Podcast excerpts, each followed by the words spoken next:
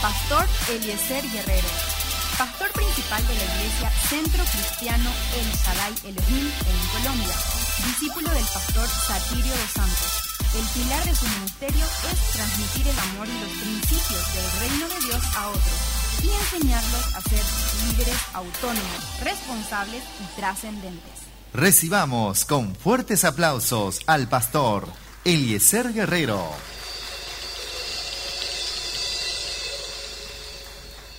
Bendiciones, Carlos. Qué bueno verle de nuevo. Dios les bendiga. Buenos días.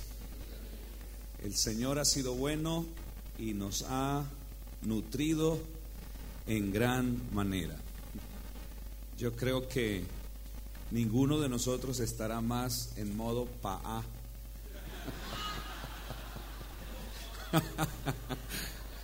Creo que Dios nos dio un laxante poderoso esta mañana y estamos felices. Si uno sonríe, es por algo. Qué bueno es el Señor. Gracias, pastores. Gracias, pastor, por la palabra. Bien, en esta oportunidad yo quiero hablarles del tema la iglesia en conexión apostólica. Y quisiera hacer una pertinencia en lo que ya todos nosotros conocemos que se está moviendo en el mundo y cómo el mundo globalizado está interconectado.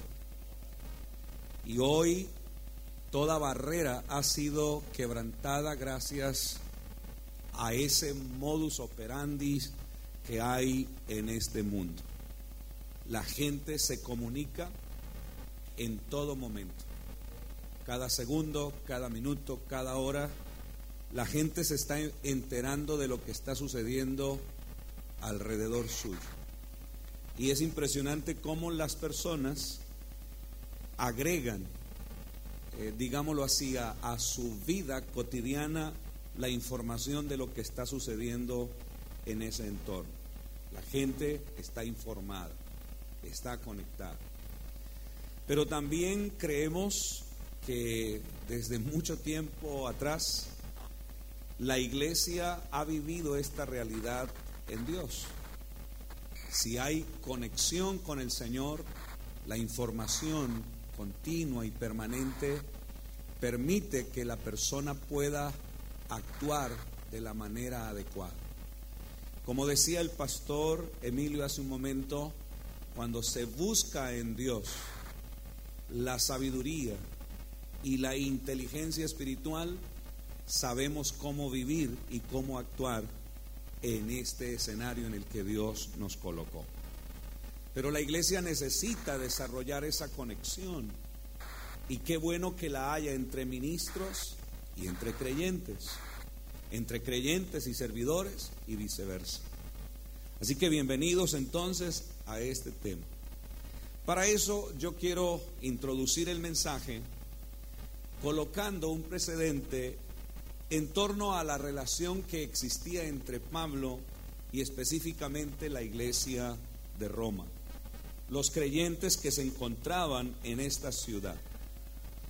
Y notamos nosotros que gracias a la carta que Pablo escribió, deja ver en sus letras, en sus frases y sus párrafos, que Pablo se movía de manera amplia en un trabajo que a la luz de sus mensajes dejaba ver por lo menos cuatro características bien especiales. Número uno, Pablo era un experto en hacer exhortaciones. Lo hacía con amplitud, con firmeza, con sustento y sobre todo amparado en la revelación que Dios le entregaba. Tenía una capacidad mayúscula para analizar las situaciones y basado en lo conocido de Dios podía aportar para dar claridad, para dar lineamientos importantes, para hacerlo sin pervertir la doctrina y también para resaltar la revelación que Dios le había entregado. Estas cuatro características Pablo las desarrollaba ampliamente cuando escribía o cuando exponía el mensaje que la iglesia lo necesitaba. Exhortar, trazar lineamientos, hablar desde la doctrina y también con la revelación. Y cada vez que él lo hacía, él ponderaba, mostraba su tranquilidad o por lo general también daba evidencia de sus grandes preocupaciones. Como en el caso de esta ciudad, de la iglesia que está en este territorio, Pablo tenía una preocupación y era poder visitarles y poder compartir con ellos. Él quería tener un acercamiento más allá de la escritura en sus cartas, quería tener con él los diferentes tipos de contacto que eran importantes desarrollar. Cuando lea la carta a los romanos, usted se da cuenta que Pablo dice, quiero veros, porque el contacto físico, visual, es importante, porque el estar cerca de las personas es significativo. Pero Pablo también decía, quiero darles un consejo y ser alimentados por ustedes.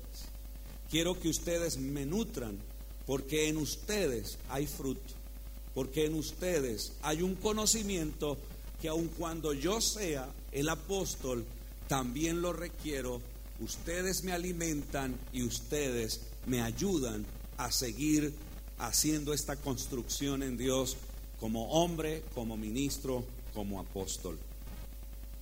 Entonces Pablo desde un tiempo atrás estaba en ese plan de visitar a los creyentes de Roma, pero evidenció también algún tipo de dificultades para poder lograrlo. En el versículo 13 del capítulo 1 de la carta a los romanos, claramente Pablo pide el favor a los creyentes de no pasar por alto estas adversidades, de no pasar por alto estas dificultades. Él quiere que las tengan presentes, porque para nada Él quiere motivar en falso a las personas o inspirar desde una realidad que no pueda cumplir. Porque aún entre los hombres cuando se hace un pacto, por así decirlo, no se puede desvirtuar. Es necesario cumplirlo y es necesario constatar que la intención del Espíritu es válida en Dios por la importancia que tiene el proyecto de Dios y las personas que están involucradas allí. Por tal razón, entonces, Pablo está diciendo, tengan en cuenta que si no he llegado, lo he intentado, pero he tenido adversidad. Entonces, Pablo lo que está mostrando es que necesita ahora una comprensión en un mayor nivel de generosidad de los creyentes de la iglesia de Roma. Lo que está tratando de decir es, quiero llegar, estaba a punto de hacerlo, pero debo retardarme un poco más. Debo demorar por un poco más de tiempo mi llegada a ustedes. Sé que ustedes me estaban esperando, por así decirlo, mañana, pero no podré llegar. Quisiera llegar pasado mañana, pero no podré, llegar. Necesito entonces su comprensión. Por eso en Romanos 15, 25, Él trata de mostrar por qué razón no puede llegar en el tiempo estipulado. Y subraya que Él debe ir a Jerusalén para cumplir un trabajo de ministrar a los santos en Jerusalén. Lo que menos quiere Pablo es que piensen ellos que hay una especie de acepción de personas en ese instante. ¿Cómo el pueblo podría entender que Pablo está por llegar, pero ahora en Jerusalén hay una necesidad y Pablo requiere hacer un cambio en su plan por, por las situaciones que se están presentando?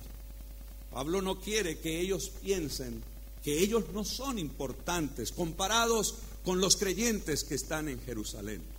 Pablo desea que ellos tengan paz en su espíritu y que lo que Pablo ha determinado en el tiempo perfecto de Dios se cumplirá y se logrará el resultado que él está esperando. El viaje a Roma tiene que ser pospuesto. El viaje a Roma tiene que ser, por así decirlo, puesto en modo espera. Y recuerde que Pablo no era una persona desordenada ni desorganizada. Cuando Pablo está diciendo, debo hacer este viraje, es porque en la agenda de él algo sucedió, algo debió incluir que desde la perspectiva de Dios tiene la importancia para ser atendido, tiene la importancia para poder ser trabajado. Entonces en este momento hay un stop, para. Y Pablo debe analizar esto así, él debe esperar. Ese retraso del viaje tiene una explicación. Y él en su carta a los romanos se lo expone. Mire lo que dice la palabra en el versículo 26. Porque Macedonia y Acaya tuvieron a bien hacer una ofrenda para los pobres que hay entre los santos que están en Jerusalén. Pablo está diciendo, no puedo llegar porque debo ir a Jerusalén a ministrar a los que están allí, porque hay una conexión espiritual en el ministerio por causa de una acción que están acometiendo los creyentes que están en el territorio de Macedonia y de Acaya. Ellos levantaron una ofrenda que no es común. Ellos levantaron una ofrenda que está sustentada en una realidad del Espíritu ellos no están levantando un donativo como si fuese la expresión para cubrir una ayuda en el orden social. Ellos han levantado una ofrenda que en un encuentro con Dios han podido establecer y yo no puedo ignorar los avances de la iglesia en ese territorio. Se están comportando con un mayor nivel de madurez se están comportando con un nivel importante en la revelación. Y yo como apóstol no puedo pasar por alto los avances de los creyentes. No cuento solo yo, ellos cuentan. Ellos son parte del cuerpo y si están dando pasos como aventajados, merecen que yo les atienda, que yo me acerque y que los involucre en el desarrollo de la obra en general. Muy claramente el pasaje entonces muestra esta razón válida, que por parte de Pablo es, por cierto, honesta, es pura, es genuina. No es una excusa que él está ah, esgrimiendo para salvar una responsabilidad ante una promesa que hizo. Es una situación muy compleja que requiere el cuidado esmerado de un apóstol, el cuidado esmerado de un hombre que se supone ha abierto camino para que la iglesia pueda comprender también los movimientos de Dios. Lo que Pablo está explicando es que una razón poderosa es que en las iglesias de Macedonia y de Acaya se está desarrollando una acción espiritual del reino. Lo que está diciendo Pablo es, los creyentes de Macedonia y de Acaya me han afectado y me han dinamizado para poder alterar mis agendas personales y prestarle atención a la agenda de Dios. Es Dios el que está involucrado y está abriéndome un camino para desarrollar un trabajo con la gente de Jerusalén gracias al crecimiento de los creyentes de este territorio. Estos creyentes están gestionando un cambio de planes para el apóstol Pablo. Pablo tiene un sueño, por eso se desvive. Pablo siempre ha querido estar allí en Roma porque hay un plan mayor y es poder llegar a España supeditado al apoyo que los creyentes de Roma puedan entregarle. Para Pablo esto era prioritario. Ir a Roma era sí o sí. Sin embargo, el actuar de estos creyentes lo involucran en un cambio de planes y quiere que la iglesia de Roma lo entienda y lo espere para dar lugar a la manifestación de Dios, para dar lugar a lo que Dios está haciendo. Pensando en esto, llego a una conclusión y puedo determinar que ciertamente los miembros de la iglesia cada miembro del cuerpo de Cristo, como uno y como grupo, se convierten en personas extraordinarias. La, iglesia es extraordinaria. La gente que sigue al Señor es extraordinaria. Es gente marcada por la particularidad de Dios, por la agencia de Dios que los involucra en proyectos de mayor escala. Uno no puede minimizar el actuar de la iglesia. Uno no debe minimizar el actuar de los creyentes. Uno no debiera sacar del contexto de la grandeza a ninguna persona que está involucrado en el trabajo de la obra de Dios.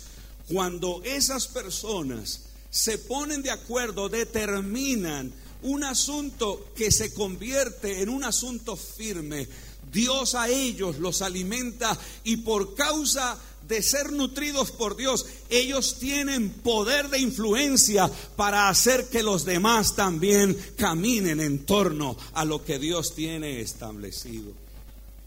Porque son extraordinarios, porque están conectados con el Espíritu Santo. ¿Por qué son extraordinarios? porque pueden hacer que un ministro de la envergadura de Pablo priorice el trabajo de Dios y no priorice su propia agenda, sino que sea Dios el que según sus planes le muestre a Pablo a través de la iglesia lo que Dios quiere. Normalmente o en muchos lugares se piensa que es el pastor el que siempre influye en las personas. De hecho, la academia teológica enseña en cierta forma que uno es el centro de las operaciones de Dios, por así decirlo. Y que la gente camina en lo que uno los involucra. Que la gente hace lo que uno ya buscó en Dios y tiene claro, y eso es cierto. Pero también hay un lugar para que la iglesia que está siendo enseñada para cumplir esas tareas pueda dinamizar el fuego del Espíritu y pueda determinarle a los hombres de Dios cómo debe actuar en un momento pertinente y olvidarse un poco de sí mismo para hacer las lecturas correctas en el pueblo de Dios y saber cómo Dios al pueblo lo está guiando y cómo Dios al pueblo lo está encaminando. A veces se piensa que la gente solo debe mirarnos a nosotros, pero nosotros también debemos en la humildad que Cristo nos pueda enseñar y nosotros estemos dispuestos a aprender que el pueblo de Dios también busca del Señor y que el pueblo de Dios también puede manifestar la gloria de Dios en diferentes formas y aspectos. Me llama la atención que Pablo con humildad pueda reconocer que aunque él tiene un plan establecido, unos creyentes de estos territorios están influyendo en él para que él se salga del molde y pueda hacer específicamente lo que Dios quiere que se haga. La iglesia es extraordinaria. Pienso yo entonces que uno debe decirle a Dios que le enseñe a leer los comportamientos de la iglesia. Cuando adora, cuando está atenta a la palabra, sus actuares en diferentes tiempos. La iglesia puede ser el agente de Dios, el instrumento de Dios para priorizar la obra de Dios en un momento determinado. Qué bueno lo que a Pablo le pasó. Y pienso que como esta es una escuela en cierta forma de ministros, de servidores, es importante comprender que el pueblo de Dios también tiene la oportunidad de manifestar la voluntad del Señor. Y que debemos estar pendientes, sigilosos, cuidando esa manifestación, porque Dios puede estar hablándonos de una manera significativa para que hagamos lo que Él nos ha encargado. Por eso entonces, en primer lugar, quiero mostrarles a ustedes la relevancia de la labor ministerial. Hay una relevancia en el ejercicio de la vida del pastor o en este caso del apóstol Pablo. Y cuando miramos lo que es la personalidad del apóstol Pablo, pues tendríamos mucho que hablar. Sin embargo, en estos ítems creo que podemos concatenar un poco lo que él como hombre de Dios, al servicio de la causa de Dios, era. Número uno, yo puedo notar que el apóstol Pablo en su personalidad daba evidencias de un carácter firme. Era una persona que demostraba ser de decisiones férreas. Cuando él actuaba, uno puede dar cuenta de que él no estaba dando golpes al aire, porque precisamente él recomienda no hacerlo. Es una persona definida en este asunto. Número dos, no negociaba lo trascendente. Siempre iba por más en tiempo, en espacio y en contenido. Todo lo que hacía era esperando esos resultados. Lo articulo a lo que ha estado hablando el pastor Emilio, de ver la palabra, de observar lo que la palabra ya determinó hacer y cómo en ese hacer de la palabra debemos ubicarnos. Y tener la habilidad quizás profética de ver el futuro y traer el futuro al presente para vivir desde el presente con lo que en el futuro estamos observando, con lo que en el futuro estamos nosotros entendiendo. Pablo era una persona de un alto nivel espiritual y por ende de un alto nivel de madurez.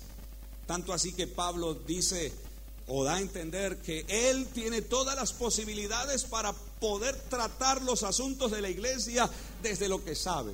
Sin embargo, de una manera extraordinaria dice, pero prefiero ir a las visiones y a las revelaciones, porque en la fuente de Dios encuentra uno todo lo que necesita.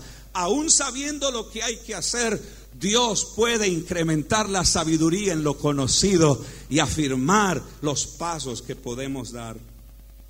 Pablo era una persona con una profunda convicción de Dios. Entendía bien los asuntos del Señor y cómo la mano de Dios actuaba. No era una persona neófita, no era una persona que pudiera en este sentido tornarse irresponsable por no entender. Por el contrario, él siempre fue una persona responsable de las manifestaciones del Señor. Ahora, si nosotros miramos algunos textos que son importantes en este ítem, creo que nos va a bendecir leer Romanos 15, 28 y 29. Note lo que Pablo dice. Roma deben esperar. Voy a cumplir otro trabajo porque la gente de Macedonia y de Acaya hicieron bien en Dios de levantar una ofrenda y con eso me cambiaron mi ruta de viaje a ustedes.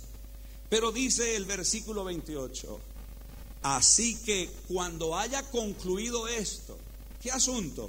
Cuando vaya por la ofrenda, cuando interactúe con la gente de estos dos territorios, vaya a Jerusalén y ministre a estas personas.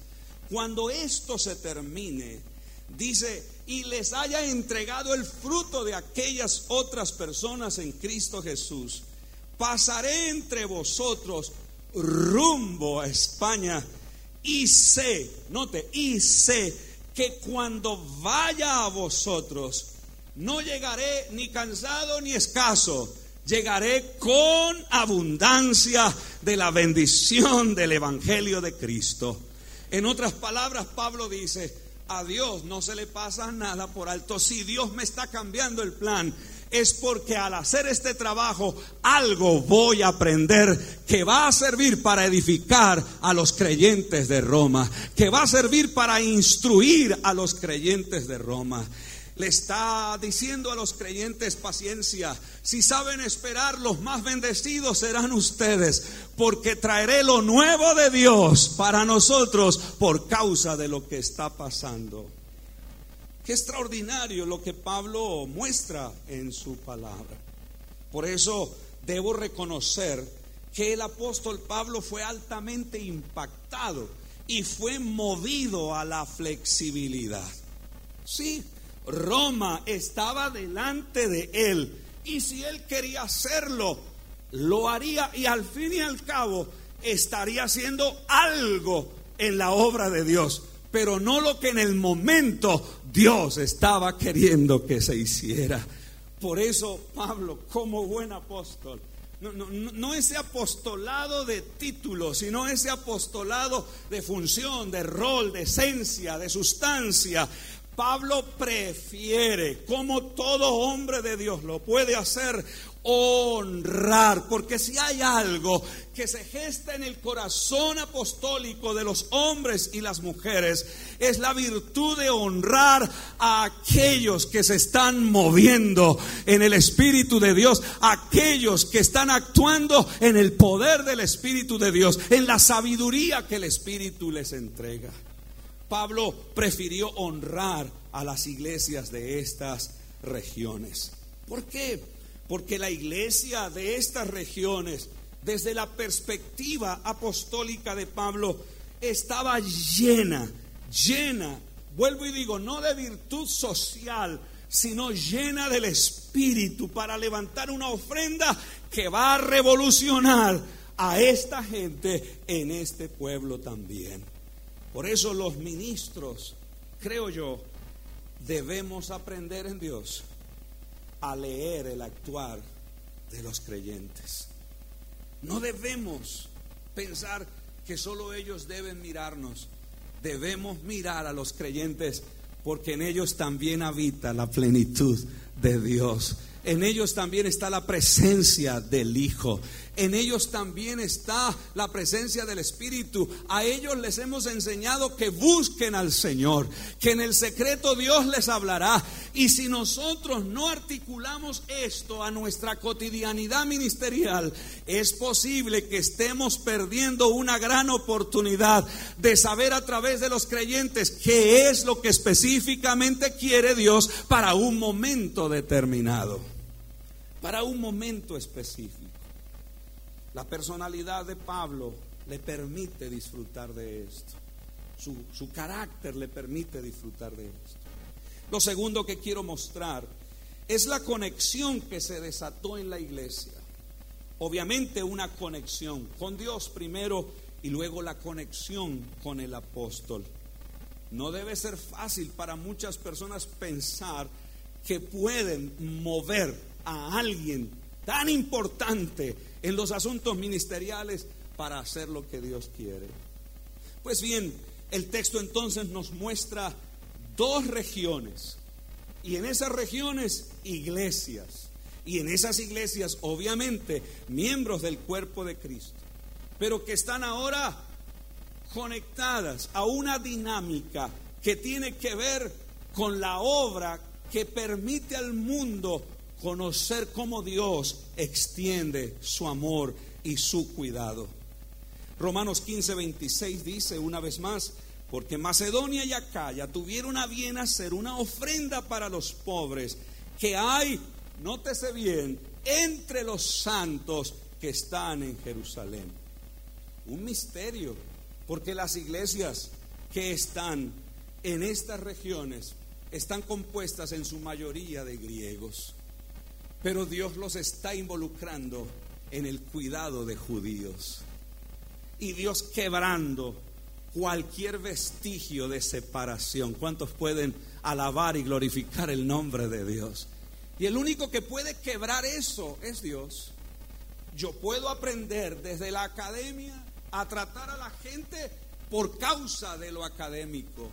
Pero si nosotros desde el Espíritu no tenemos la revelación, difícilmente podemos acceder a esas personas y poder ministrar o como decía el pastor hace un momento, impartir y que esa impartición realmente sea recibida y produzca en ellos un querer y un hacer basado en lo que Dios ha entregado. Estas iglesias son extraordinarias. Ahora, quiero mostrarle algo. Estas iglesias de Macedonia y de Acaya estaban conectadas. Y eso para Pablo era importantísimo. ¿Cuáles iglesias estaban incluidas en el territorio macedónico? Número uno, Neápolis. Número dos, Filipos. Número tres, Anfípolis. Número cuatro, Apolonia. Número cinco, Tesalónica. Y número seis, Berea con sus grandes creyentes que no comían entero, sino que filtraban toda la información. Ahora si hablamos de Acaya, mínimo Atenas y Corinto. Bueno, son creyentes regados por esa geografía. Ese territorio está lleno de creyentes. Se nota la expansión geográfica. Es realmente evidenciada.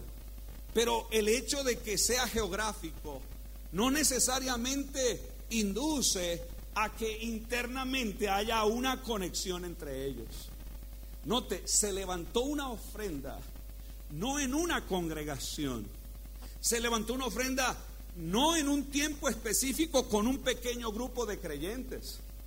Al mismo tiempo, pudiéramos decir, para hacerme entender, al mismo tiempo los creyentes de Neápolis al mismo tiempo los creyentes de Filipos, al mismo tiempo los creyentes de las demás congregaciones en estas ciudades de Macedonia y de Acaya, al mismo tiempo todos, todos, todos, sin limitación alguna, sintieron lo mismo, programaron lo mismo en Dios para levantar una ofrenda.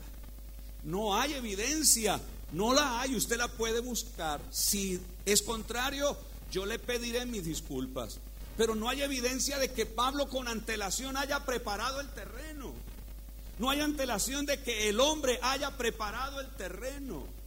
No, aquí es una acción del Espíritu. El Espíritu aquí, el Espíritu allá, el Espíritu. El Espíritu está en todas partes. El Espíritu es omnipresente y los creyentes que lo buscan por esa, por esa calidad que tiene Dios de estar en todas partes, le habla a todos. A mí me parece maravilloso que el Señor le hable a gente que está distanciada por horas y en, cuestión geográfica por muchos kilómetros y les esté hablando lo mismo y les esté diciendo lo mismo y esté ministrando lo mismo, me parece extraordinario. Yo tengo que exaltar a Dios por eso. Yo tengo que glorificar a Dios por eso. Déjeme hacer un paréntesis. También hay un afán muy fuerte por establecer los parámetros de una visión ministerial y que todo el mundo se mueva dentro de esos parámetros y actúe. Pero a veces se nos olvida que Dios puede hacer lo que el hombre no. Si Pablo hubiese hecho un recorrido para levantar los fondos, como en otras ocasiones la Biblia muestra que lo hizo, tal vez no habría alcanzado el mismo resultado. Pero fue Dios, aleluya. Fue Dios el que levantó el espíritu del uno, del otro, del otro. Y cuando Pablo dice, es increíble, todos, todos, sí, Pablo, todos, es increíble, al mismo tiempo, sí, en la misma época, el Espíritu tocó a esta gente y esta gente pudo discernir que era bueno. Es que lo extraordinario es que la palabra enseña que estas personas tuvieron a bien levantar esta ofrenda. Le hacen saber a Pablo y Pablo dice, esto no se puede pasar por alto. Ahí está sucediendo algo. Ahí está aconteciendo algo. Sinónimamente podríamos decir, aunque no cabe del todo, están viviendo una especie de avivamiento en la generosidad. Se está desatando un avivamiento en la generosidad. Se está desatando una gloria en la generosidad que yo no puedo ignorar. Yo necesito ir allá, saber qué está pasando, recolectar esa ofrenda y llevarla a Jerusalén para ministrar a estos santos. La iglesia entonces tiene vida propia en esa región. La vida propia que da el Espíritu. Bendito sea el nombre de Dios. Así que les bendigo en el nombre de Cristo y le pido a Dios que la gracia del Señor visite todos los territorios donde están. Sería extraordinario que las noticias llegaran a esta sede central y a la que está en Asunción y pasar algo sobrenatural como esto, digámoslo así, o espiritual como lo llama también el pastor Emilio, ¿verdad? Que usa preferiblemente ese término, ¿cierto? Eh, eh, podemos notar que Dios está haciendo algo poderoso. Podemos notar que Dios está ministrando a quienes le buscan, a quienes están queriendo hallar en Él la respuesta. Extraordinario que Dios pueda hacer eso. Los fondos que un hombre no puede lograr colectar, los puede colectar Dios así. Sin planeaciones humanas, Dios puede desatar una gloria financiera ahí donde está la iglesia de Cristo. ¿Cuántos alaban el nombre del Señor? Y quiero terminar mostrando una tercera parte de esta enseñanza que tiene que ver con el argumento liberador para la conexión. Y el texto claro y contundente que permite entender este misterio está en el versículo 27 de Romanos 15. Dice la palabra, les pareció bueno. Y mire esto, y son deudores a ellos porque si los gentiles han sido hechos participantes de sus bienes espirituales, mire el ajuste que hay acá. Es justo que ahora den sus bienes materiales para ellos. Extraordinario lo que está revelando la palabra. En otro sentido, lo que está diciendo es si los gentiles aprovecharon la bendición espiritual que emanó de esta gente, son responsables ahora de cuidarlos. No es un pago, pero sí es la muestra de la generosidad de Dios. Es la materialización de la fe en ellos. Es la evidencia de un gran testimonio. No tienen reserva alguna. Ellos simplemente han entendido que la gente de Jerusalén están necesitadas y tienen la capacidad para entender que así como por causa de ellos hubo tanta bendición espiritual para sus vidas, ellos no deben ser escasos con aquellos. Deben ser altamente generosos. Y cada quien empieza a levantar en Dios lo que en el amor del Señor fue establecido para bendecir a este pueblo. Uno se pone a pensar las razones que tienen las gentes para dar o las iglesias o las congregaciones, como querramos llamarlo. Y uno nota que muchas personas que hacen parte de las congregaciones dan, eso no se puede negar, pero algunos lo hacen en el contexto de los actos de misericordia. Otros lo hacen en el contexto del pesar o la lástima por el prójimo. Otros lo hacen por cumplir un requerimiento. Hay países donde si la iglesia hace obras, tiene beneficios. Y hay iglesias que pueden dar solo porque en ese segmento quieren tener ciertos privilegios. Hay personas que dan por obediencia a un mandato. Hay personas que dan por cumplir con una petición de ayuda en lo social. Hay personas que dan por apoyar un ministerio o una causa ministerial. Si apoyamos a este que es grande, entonces la gloria de Dios viene por por conexión y las personas dan por eso. Uno encuentra muchas personas conectados con otros ministerios desde esa realidad. Pero también otros dan por filosofía religiosa.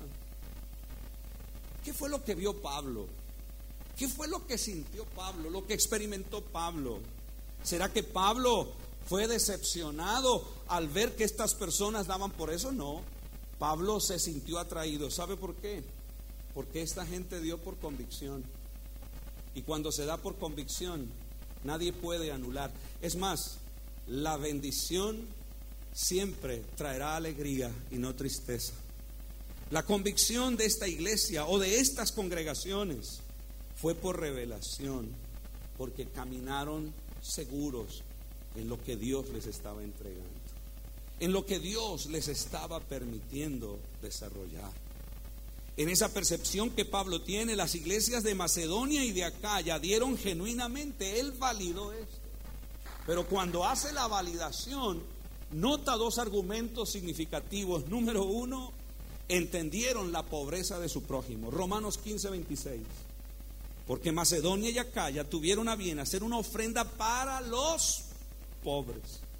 Entender la pobreza no es sencillo. Está comprobado que la pobreza es multidimensional. Está comprobado que los niveles de pobreza que existen son demasiados. Por alguna razón, entre otras, Jesús dijo lo que dijo en torno a esto. Pero déjeme decirle algo. Levantar una ofrenda para los pobres en Dios debe tener otro contexto. Debe estar sustentado en otra realidad.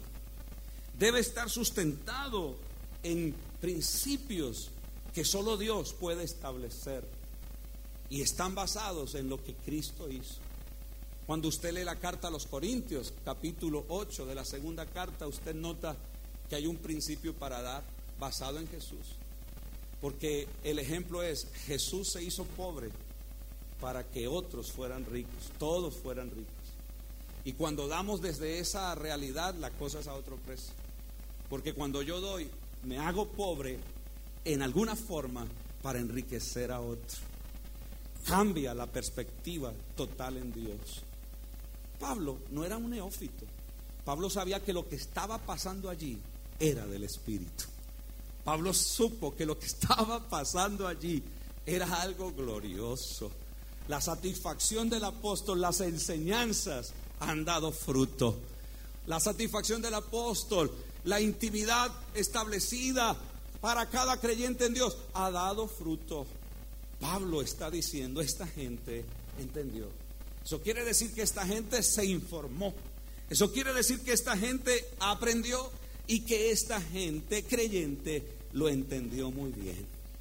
Dieron, dieron, dieron desde su pobreza. Lo alabo a Dios por eso.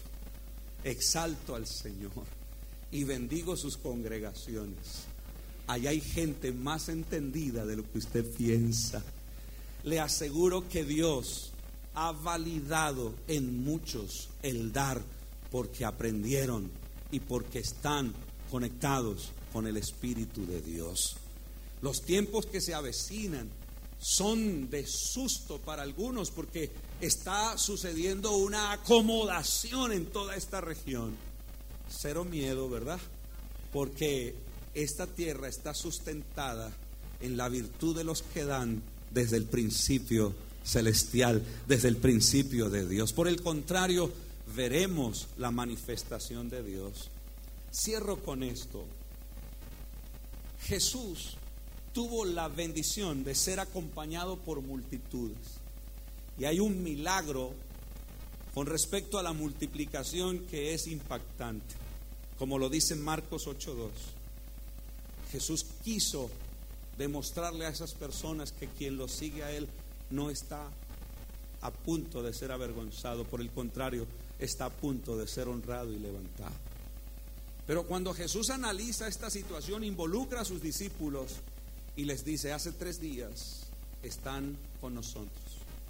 Les dice, no tienen que comer. Y tres les dice, si se van así, mueren en el desierto. Y analicé que estas personas llevaban unos días nomás, tres días siguiendo al Señor. Y sin embargo el Señor pudo medir el nivel de fidelidad aún en lo corto del tiempo. Para Jesús fue suficiente verlos caminar tres días porque querían oírlo y Jesús valida ese seguimiento que ellos están haciendo. Y por eso dice, por causa de ser fieles en el tiempo, hay que hacer un milagro para ellos. Entonces yo me pregunté, yo, Señor, esta gente tuvo tres días y en el momento en que validé esa palabra, yo tenía unos 20 años de estar en el Señor. Y el Señor, tres días y 20 años, se supone que por 20 años hay recompensa. Y el Espíritu dice es que el que es fiel en el tiempo, el que no desiste, el que decidió caminar con el Señor desde el primer día hasta el último momento, tendrá siempre de parte de Dios el sustento. Y luego habla de que se comieron todo Los judíos cuando se movían tenían una virtud. Uno, arreglar las cosas en casa por si acaso no volvían, dejar todo listo. En Latinoamérica mucha gente se va precisamente porque no puede arreglar las cosas. Lo segundo es dejar a alguien encargado por si no volvía. Y lo tercero, llevar el alimento para el camino. A ellos se les agotó. Y yo digo, Señor, ¿en qué se comieron ellos su alimento? Por seguirme. Invirtieron todo lo que tenían por seguirme. Y yo dije, Señor, ¿cuántas inversiones ha hecho el pueblo? Esta gente solo se comió lo de tres días. Hay gente que ha invertido sus finanzas por años y sé que tú los vas a sostener y los vas a guardar. Y tercero, no los vas a dejar volver para vergüenza. Ellos llegarán con muestras del milagro para evidenciar que el que se encuentra contigo no viene con las manos vacías, porque Dios lo levanta. Yo creo que el Señor quiere que el pueblo de Dios en esta tierra, en esa conexión con el Espíritu, desate prioridades en nuestras agendas. El pueblo de Dios, el pueblo de Dios también tiene un mensaje. Y Él puede, como pueblo de Dios, transformar la vida de los que sirven. Dios quiere que el pueblo sea leído correctamente. El pueblo puede tener para los próximos años un punto en la gran agenda de los que sirven a Dios porque Dios mismo se los muestra. Padre, gracias te doy.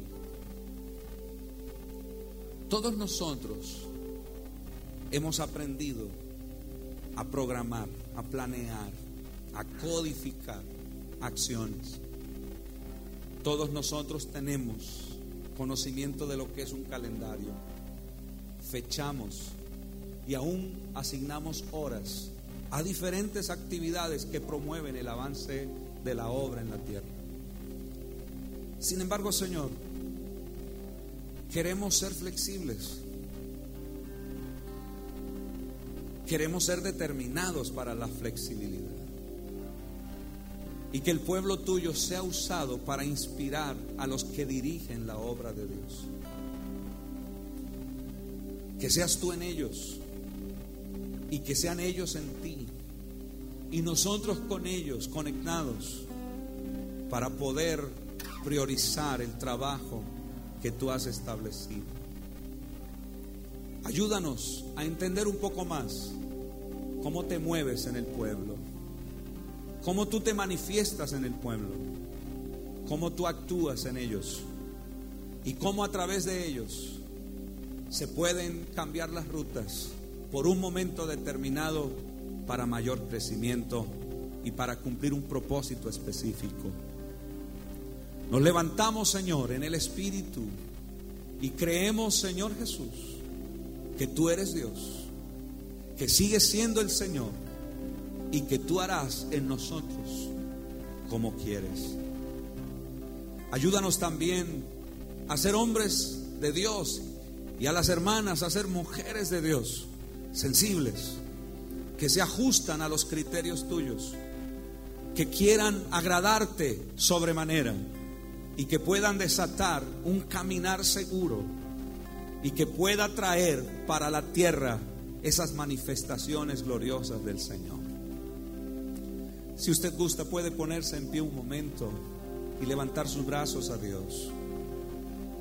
Y dígale al Señor, lo que sucedió en Pablo también puede pasar en mí. Dígale al Señor lo que sucedió con las iglesias de Macedonia y de Acaya. También puede suceder en nuestras congregaciones. Quisiéramos ver más de lo que hemos visto, pero también ver un acontecimiento de este calibre. Un acontecimiento que pueda generar una revolución en toda esta tierra y que pueda gestarse desde el espíritu mismo del creyente. Sí, desde el más sencillo hasta el que de pronto ha crecido un poco más. Queremos, Señor, que en cada congregación la vida del Espíritu se manifieste. Que en cada congregación la intención del Espíritu se dé a conocer. Que en cada congregación, sí Señor, el actuar del Espíritu dinamice a todos, creyentes y ministros. Queremos pedirte que en toda esta región, en este gran Paraguay, la presencia del Espíritu transforme de manera amplia el Espíritu generoso también. Señor, no ha hecho falta, se ha hecho mucho quizás, pero tú puedes hacer en estos últimos tiempos mayores obras, prodigios, de manera extraordinaria, palpados por todo el mundo. Creemos que los padres ministeriales en este gran equipo apostólico, pastoral, están buscando en ti para este nuevo tiempo esos ajustes. Pues Dios, llénalos a ellos, fortalécelos a ellos y a los creyentes con ellos, para que llenos de virtud impacten esta tierra en este último tiempo. En el nombre de Jesús. En el nombre de Jesús, adórelo, exáltelo a Él. Exáltelo. Toma mi vida, aquí estoy.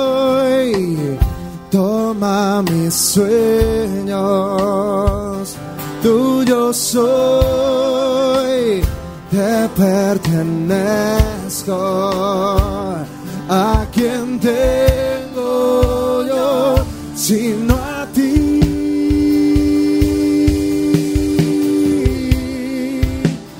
Fuera de ti, nada deseo. Fuera